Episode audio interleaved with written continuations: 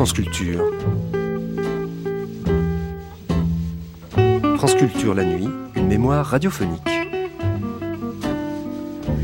Voici des entretiens avec un romancier qui a publié plus d'une soixantaine de livres, Guy Descartes. Cet aristocrate, propriétaire d'un très beau château dans la Sarthe, fit ses études chez les jésuites, d'où il fut plusieurs fois renvoyé pour mauvaise conduite. Guy Descartes est aujourd'hui bien oublié. Il paraît d'ailleurs que, je cite, rattachant ses œuvres à la catégorie du roman de gare, ouvrage distrayant et superficiel, certains critiques littéraires l'avaient surnommé Guy des gares. Et pourtant, quelques cinéastes très atypiques comme par exemple Claude Guillemot, Paul Vecchiali ou encore Bernard Stora s'empareront de son œuvre pour la porter à l'écran. En 1978, Guy Descartes était invité sur France Culture par Jacques Pogam. Il y tient des propos de romancier dont nombre d'écrivains actuels feraient bien de s'inspirer. Bonjour, l'invité du parti pris Motamo est aujourd'hui Guy Descartes.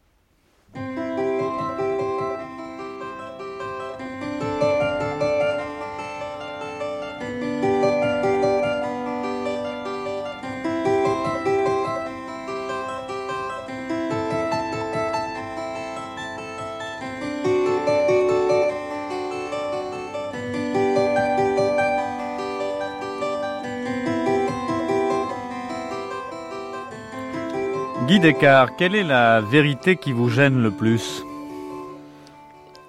C'est une question à double tranchant. Elle est bonne d'ailleurs. Parce qu'il y a ou la vérité que moi je crois donner, ou celle que l'on croit me donner. Les deux sens. Si par exemple, et c'est aussi gênant quelquefois de dire des vérités que les recevoir, si je pose la question, si je parle avant qu'on ne me pose, on me dise une vérité, ce qui me gênerait le plus en disant la vérité, c'est d'être obligé de la dire à des gens à qui ça va faire mal. Des gens qui sont par exemple euh, malades, un ami, un vieil ami, à qui sa femme ou quelqu'un de sa famille ne peut pas dire, on dit tu es un vieil ami toujours, vous avez fait la guerre ensemble, je ne sais pas quoi, et lui faire comprendre, euh, parce que c'est un homme lucide, au fond, qu'il est perdu. C'est épouvantable, c'est-à-dire cette vérité. Bon. Ça peut être aussi épouvantable de dire à quelqu'un, tu vois, euh, un tel que tu croyais ton ami et le mien, est ton pire ennemi. Ça fait mal. Et c'est pénible de dire cette vérité. Donc ce que je redoute, quand je dis la vérité, c'est de dire cette vérité à des gens à qui ça peut faire mal. Ça, ça fait mal à moi-même. Donc ça me gêne. Voilà une première gêne. Une autre gêne, c'est quand à moi, on me dit des vérités. Alors là, mon Dieu, ça ne me frappe pas tellement. Parce que, je vais vous dire la chose, ce qui me gêne là-dedans aussi, c'est que la plupart des gens qui vous disent je vais dire une vérité, ou je vais vous dire vos quatre vérités, ou je vais dire tes quatre vérités, mentent presque tout le temps. Et c'est ça qui me gêne parce qu'ils ne disent pas la vérité. Parce que la véritable vérité, c'est très subjectif, c'est très en soi, il n'y a que soi-même qui la connaît. Et on la donne jamais. Et on la donne jamais. Même quand vous voyez des gens, ça me fait rigoler, qui racontent leur mémoire et tout, ils écrivent des choses pour être imprimés et que ça reste, ils veulent laisser une image de marque dans un sens ou l'autre d'eux-mêmes. Je crois qu'on ne trouve la vérité qu'après, peut-être, la disparition des gens, peut-être par des gens qui les ont bien connus, peut-être par certains écrits qui n'ont, écrits qui n'ont pas publié ou par eux-mêmes, peut-être par des réflexions, une espèce d'introspection intérieure.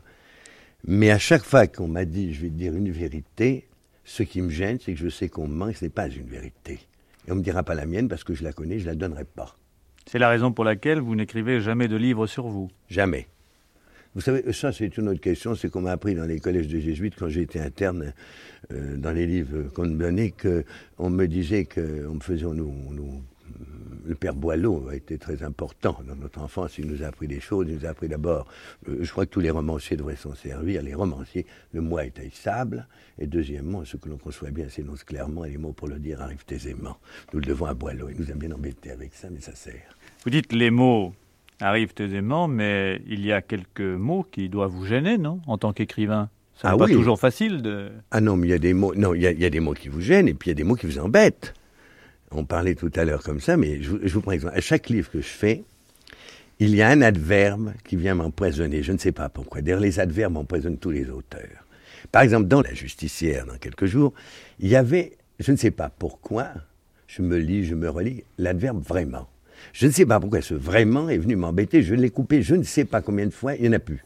Peut-être à cause du mot justice et justice. Non, mais un autre livre, ça sera un autre adverbe. Et je me bats à chaque livre avec un adverbe différent. On ne sait pas pourquoi il vient cet adverbe. On pourrait presque faire un livre avec ces, ces adverbes, ces, ces mots que je nie. Vous comprenez? Et ce que je vous disais, le, mot de Colette est fantastique. Elle me disait, le plus difficile quand on écrit, quand il faut écrire, c'est-à-dire elle était toujours, Colette, elle réfléchissait, elle pensait, elle construisait ses histoires. Colette, c'était une dame qui savait construire, c'est juste, c'est construit, croyez-moi. Elle disait, au moment où on écrit, il y a une difficulté, il faut domestiquer les mots, parce que ce sont d'éternels révoltés, ils vous en valent, ils se vengent. Euh, si je vous disais, c'est près de ça, c'est que actuellement, et en le disant sous des teintes douces, on ne définit jamais notre métier en choses simples. Eh bien, l'écriture, je vais vous paraître un peu cru, mais je le dirais atténué. Nous sommes à une époque, vous savez, de pilules, nous connaissons la pilule, et il faut dire la vérité, n'est-ce pas Et vous êtes d'accord, c'est que la preuve, vous devant moi avec une feuille de papier blanche. La seule virginité qui nous reste, c'est celle du papier. Le papier est blanc et vierge, la feuille est vierge. Eh bien, notre métier, mon bon ami, c'est un mariage d'amour. C'est une fécondation. Et la substance, pour parler autrement, qui féconde la feuille de papier, c'est l'écriture. Vous écrivez, vous êtes l'écrivain, cette feuille était vierge et quand vous l'avez barbouillée, vous avez écrit, elle est fécondée, c'est un mariage d'amour, c'est une union, c'est une communion d'amour. L'écrivain travaille avec sa feuille de papier. Il y a l'expression qui est vulgaire qui dit pisser de la copie. Ce n'est pas ça. On ne pisse pas de la copie. C'est le cerveau. On jacule de la copie. Et ça, c'est la création, c'est la matière grise. Et la feuille devient vivante alors qu'elle était morte et vierge avant de vous connaître. Et c'est ce qui explique que vous, vous continuiez à publier tous les ans à peu près un livre, Oui. alors que vous êtes peut-être l'un des auteurs les plus vendus au monde, si ce n'est le plus vendu au monde, Mais et que les gens écrire. se disent, voilà, c'est Mais ça. j'aime ça. Mais j'adore mon métier. Je n'ai vécu que pour ça, c'est toute une vie. J'ai commencé quand j'avais 19 ans, je démarrais dans les journaux, dans l'ancien Candide, euh, chez Belby au jour, etc. Bon, eh bien, j'aime mon métier je crois qu'on ne peut faire ce métier que si on l'aime. Alors souvent, il y a des gens qui vous disent, par exemple, ah là là, des gens qui ne sont pas de, de notre profession, qui disent, ah là là, moi j'en ai vu des choses. Ah, si j'avais le temps, j'en écrirais des choses. Mais je réponds à ces gens-là, moi, voyez-vous, j'écris d'abord et je fais le reste ensuite. C'est pour ça que j'ai une immense estime pour les gens comme vous, les confrères qui sont des professionnels. Je me méfie beaucoup de l'amateurisme. C'est un métier très dur, c'est une vocation, c'est un amour ce métier. Ça n'est pas, croyez-moi, je n'ai jamais écrit pour gagner de l'argent, je m'en foutais, je m'en fous encore. J'écris parce que j'aime écrire et j'aime raconter une histoire et j'aime être lu, j'adore être lu. Et quand on m'a dit, Monsieur Descartes, vous êtes un écrivain populaire, ben moi je vous réponds, c'est épouvantable pour un écrivain d'être impopulaire. Mais c'est une immense éloge. J'aime bien mieux être lu, croyez-moi, par les gens de Belleville, les ouvriers de la régie Renault qui me lisaient dans les usines, et croyez-moi, et dans les comités, et tous, j'aime bien mieux être lu par eux, qui n'ont pas les moyens d'acheter sur des livres, qui achètent des livres de format poche, mais qui vous lisent sincèrement, qui vous achètent parce que le livre s'est mis à leur portée par ses prix plus réduits, et ayant le même livre. Eh bien, j'aime mieux lu par ces gens-là que par des snobs qui veulent vos éditions sur tirage, pour ces gens qui prennent les numérotés, qui sont tous souscrits quand vous sortez un livre et qui ne coupent jamais, qui le laissent dans leur bibliothèque, qui les laissent incoupés, parce que pour eux c'est du capital. C'est comme les gens qui achètent des tableaux, non pas parce qu'ils les aiment, parce qu'ils font des placements. Donc vous avez un, un public euh, tout azimut. J'appuie tout azimut, je reçois des lettres de partout. La chose qui me fascine le plus, c'est actuellement le... les jeunes. Parce qu'on vous dit que la jeunesse actuelle euh, s'intéresse qu'aux blue jeans, aux motos et tout, c'est pas vrai du tout. C'est faux. La jeunesse actuelle s'intéresse à des tas de choses que- auxquelles nous ne nous intéressions pas. Parce que d'ailleurs, peut-être, nous notre genre d'éducation, nous n'avions pas le droit de nous y intéresser. Mais justement, vous comprenez, moi, quand je faisais mes classes de maths, j'étais pas très calé en maths. Je dois dire, j'étais même nul. je je l'avoue humblement. eh bien, euh, parce que je fais des études de grec et tout ça, philo, etc., et droit et lettres, mais euh, pendant les classes de mathématiques, c'est très mal, je ne devrais pas donner cet exemple, eh ben, j'ai lu tout Stendhal.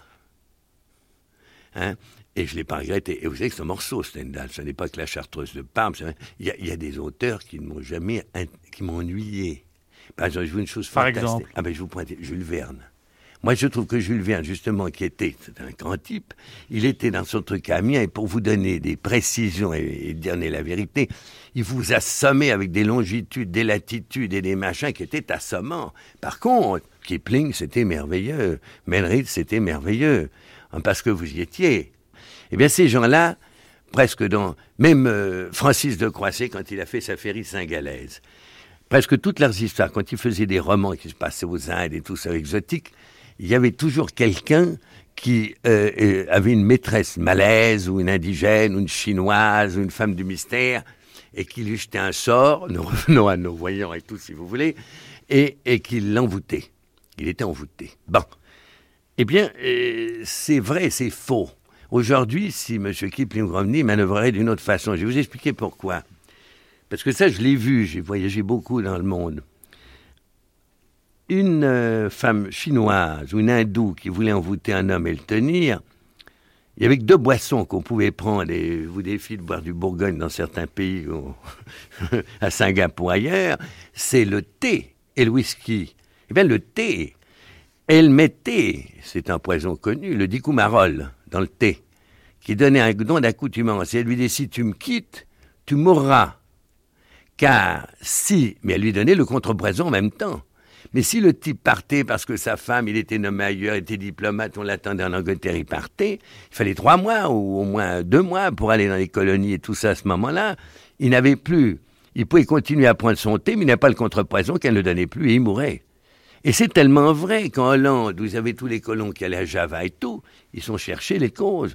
Et on a institué à La Haye, je l'ai visité, l'Institut des poisons et des contrepoisons, qui est passionnant. Et on s'est aperçu tout simplement que le contrepoison de ce poison naturel qui est dans le thé, si on vous le donne, les médicaments qu'on peut mettre et on n'a aucun goût, ce sont les vitamines B2. Maintenant, vous prenez une vitamine B2 et même M. Kipling n'aura pas pu faire envoûter, vous ou moi, par une femme de la presqu'île de Malaisie. C'était pas possible. Et en plus, il y a l'avion qui va très vite, et vous vous revenez en quelques heures d'un endroit où vous pouvez être soigné avec des vitamines. Et tout est comme ça. Donc, il l'aurait su. Donc, il aurait complètement changé son mystère, donc il aurait changé sa façon d'écrire et sa façon de composer. Oui, mais il aurait quand même cherché. Ah, il aurait trouvé autre chose. D'extraordinaire. Et il l'aurait trouvé, parce qu'il l'aurait trouvé. Un écrivain trouve toujours. En en faisant quelque chose de vraisemblable. De vraisemblable. Et c'est ça, nous arrivons à la vérité. Et tous mes livres, les cas pathologiques que j'ai faits, et je crois que beaucoup de lecteurs l'ont senti, la base est vraie. Vous comprenez, la base est vraie. Il faut que la base soit vraie. L'histoire et ce qui est drôle, c'est qu'en général, des gens me disent, mais ce personnage, par exemple, quand j'ai fait le Grand Monde sur l'extrême-orient, on m'a dit, ce Serge Martin, cet aventurier, il est fantastique, vous l'avez connu. Je ne réponds même pas, je dis oui, parce que je l'ai créé, mais il n'a jamais existé. Par contre, ce que j'ai pas dedans, c'est qui est drôle, je crois dans un roman, c'est que les personnages, et c'est le propre du romanesque, et c'est notre profession, nous sommes pour l'évasion, le personnage le plus vrai, qui paraît le plus vrai, est faux. Scarlett O'Hara n'a jamais existé. Hein elle a vu son enfance, elle n'a jamais existé. Et c'est sublime, elle est vraie.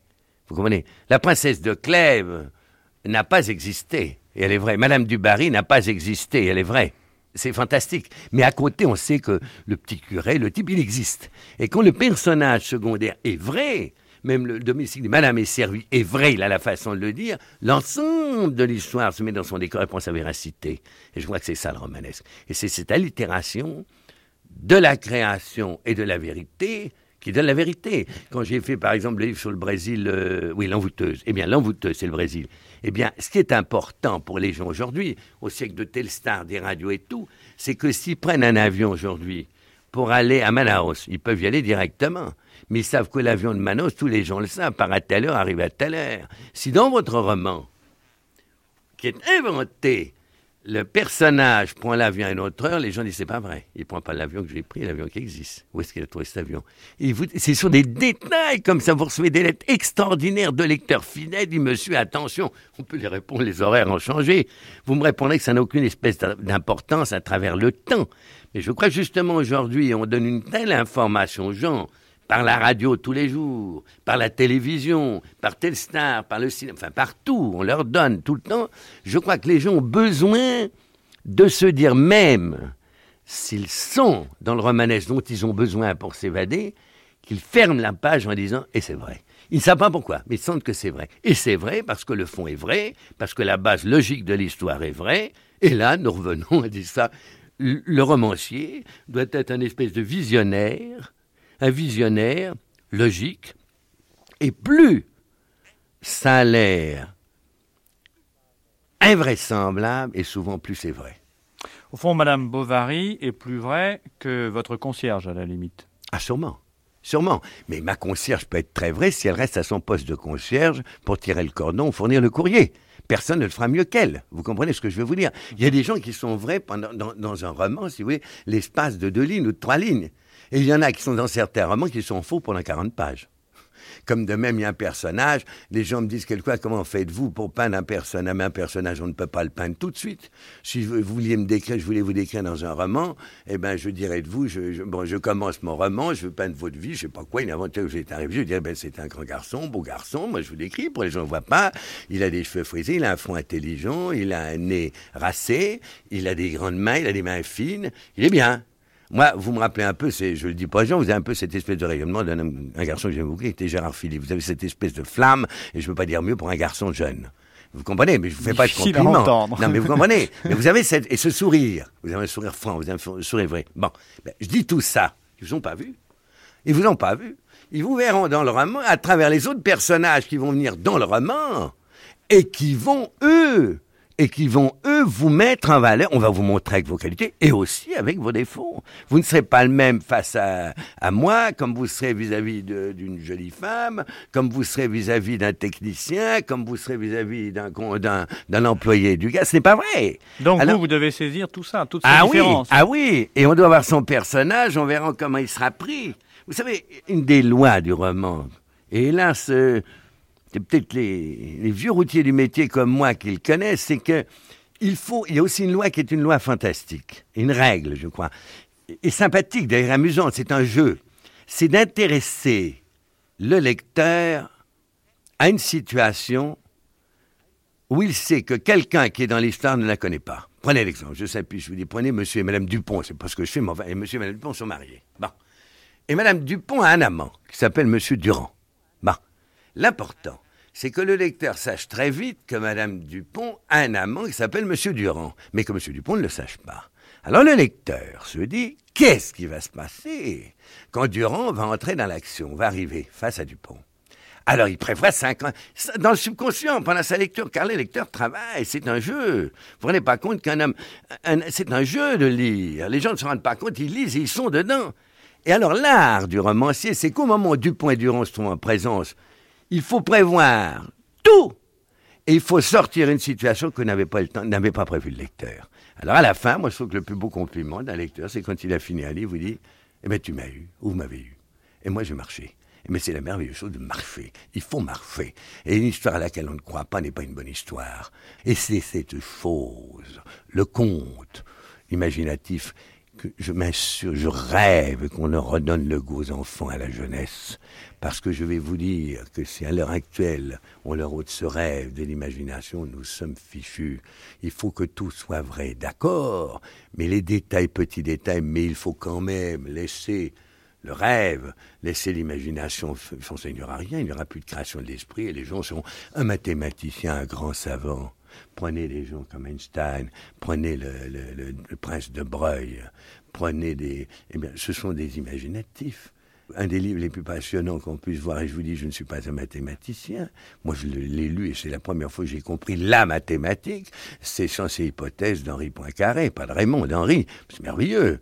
Vous lisez la mathématique. Et, il y avait un homme qui était un grand ami à moi, qui est mort beaucoup de temps, c'est Louis Armand, nous parlions souvent, c'est un homme passionnant. Je crois que j'aurais dit la même chose. J'ai la dernière lettre de Louis Armand chez moi car c'est fantastique cette histoire. Eh bien, j'étais dans le midi, je me rappelle, il est mort pendant des vacances, un été, je crois au mois de juillet, au mois d'août, au mois d'août.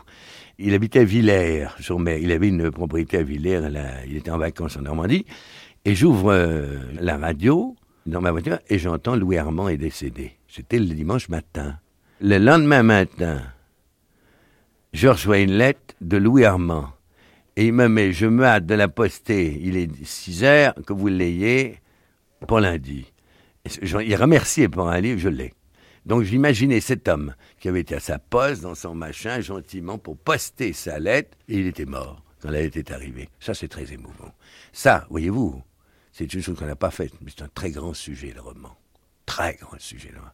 C'est la lettre posthume involontaire, la lettre de l'amitié ou de la critique ou de la haine qui arrive quand l'un des protagonistes, le personnage principal qui l'a écrit est mort. Ça c'est un sujet colossal, je l'ai jamais vu traiter. Et c'est simple. Comme quoi un sujet part de rien.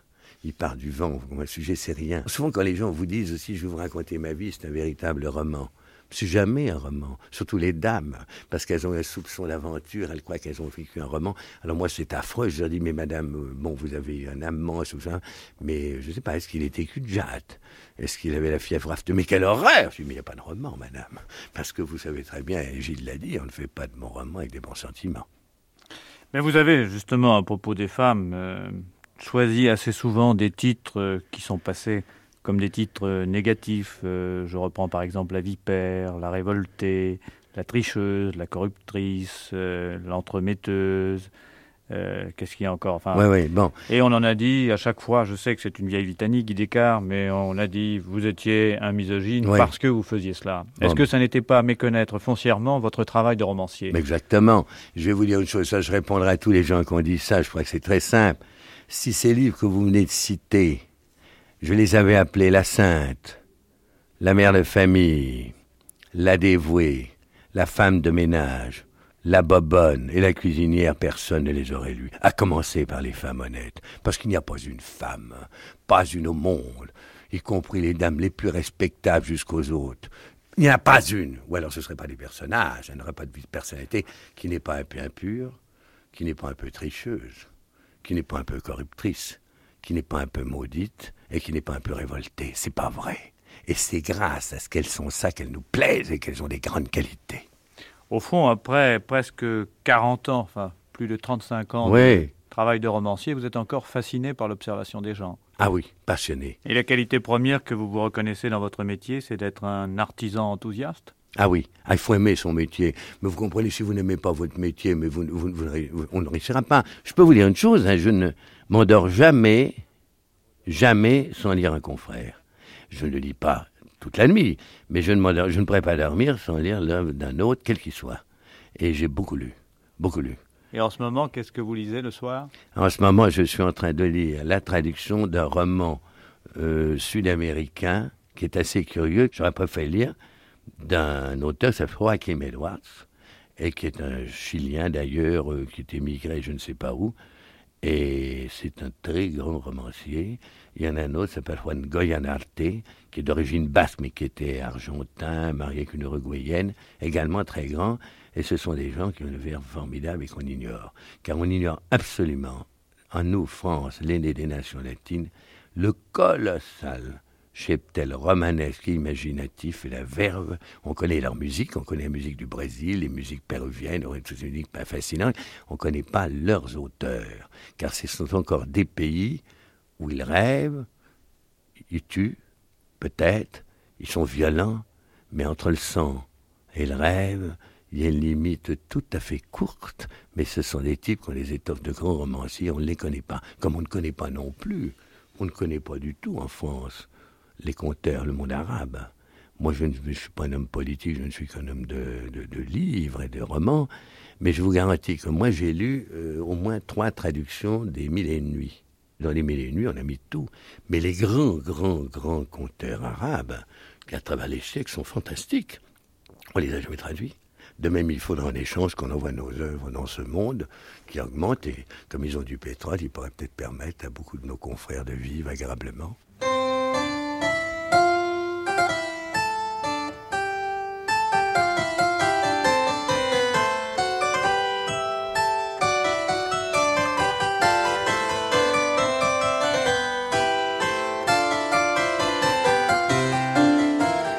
Merci Guy Descartes pour ce parti pris mot à mot. Vous n'avez malheureusement eu le temps de répondre qu'à la première des trois questions. Alors j'espère que vous reviendrez pour répondre aux deux autres.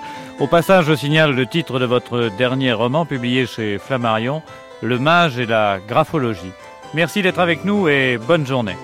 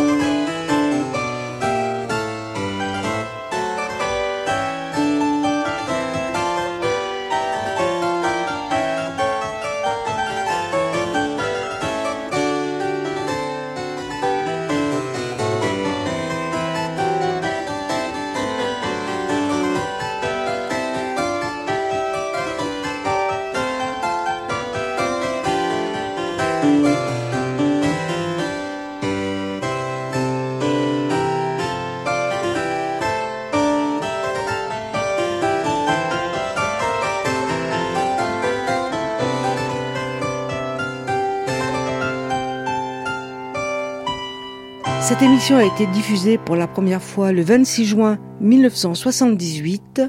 Vous pouvez la réécouter pendant 1000 jours et la télécharger pendant un an sur la page des nuits via franceculture.fr.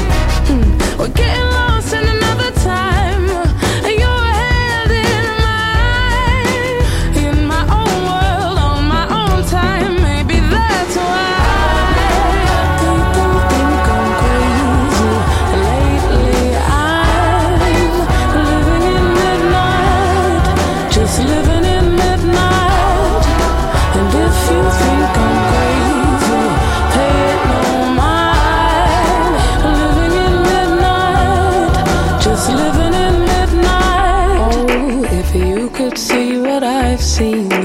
You would dare to dream, honey, if you can.